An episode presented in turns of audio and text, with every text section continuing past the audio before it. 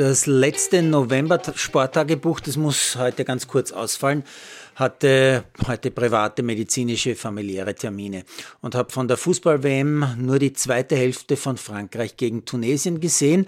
Das reicht aber, um zu wissen, dass die Franzosen eine Ersatzbank hatten, die über den Daumen so eine halbe Milliarde Euro wert war. Wobei, sie haben dann zumindest Mbappé und dann auch Griezmann kurz eingewechselt. Trotzdem, der 1 zu 0 Sieg für Tunesien ist großartig für die Afrikaner, aber zugleich mega, mega bitter, denn es reicht nicht zum Aufstieg, weil nämlich Australien sensationell gegen Dänemark gewinnt und damit hinter Frankreich als Zweiter aufsteigt. Brutal. Da schlägst du den Weltmeister und fährst bei dieser WM trotzdem nach Hause.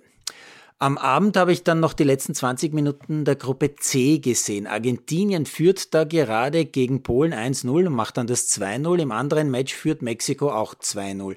Zu diesem Zeitpunkt meines Einstiegs hätte das ernsthaft geheißen, Polen steigt Punkte und Tor gleich auf, weil sie weniger gelbe Karten kassiert haben, um zwei weniger. Eh klar, Lewandowski kann ja bekanntlich hintreten, wohin er will. Er wird eigentlich nie bestraft. Argentinien-Polen ist zuerst zu Ende, bleibt beim 2 zu 0. Die Mexikaner bekommen sieben Minuten Nachspielzeit gegen Südafrika, aber sie bringen irgendwie den Ball nicht im Tor unter. 26 Torschüsse, habe ich gerade gehört, äh, vergeben aber all die Chancen und brechen dann völlig zusammen, als nämlich Südafrika Südafrika in Minute 96 den entscheidenden Treffer zum 1 zu 2 macht und mit diesem Tor Mexiko mit zum Flughafen in Polen darf mit Argentinien weitermachen.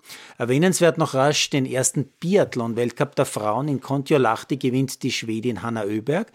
Nur 32. Lisa Hauser, 33. Dunja Stoats, äh, die allerdings immerhin bis zum letzten Schuss noch mit den Besten beisammen war.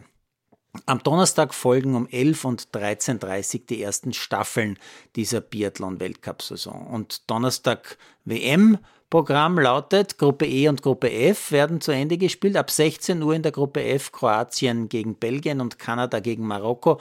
Alles möglich in dieser Gruppe, nur Kanada ist definitiv out. Aber die anderen, Kroatien, Belgien, Marokko, haben noch alle Chancen. Und ab 20 Uhr dann Costa Rica gegen Deutschland und Japan gegen Spanien. Bekanntlich in dieser Gruppe noch alles möglich.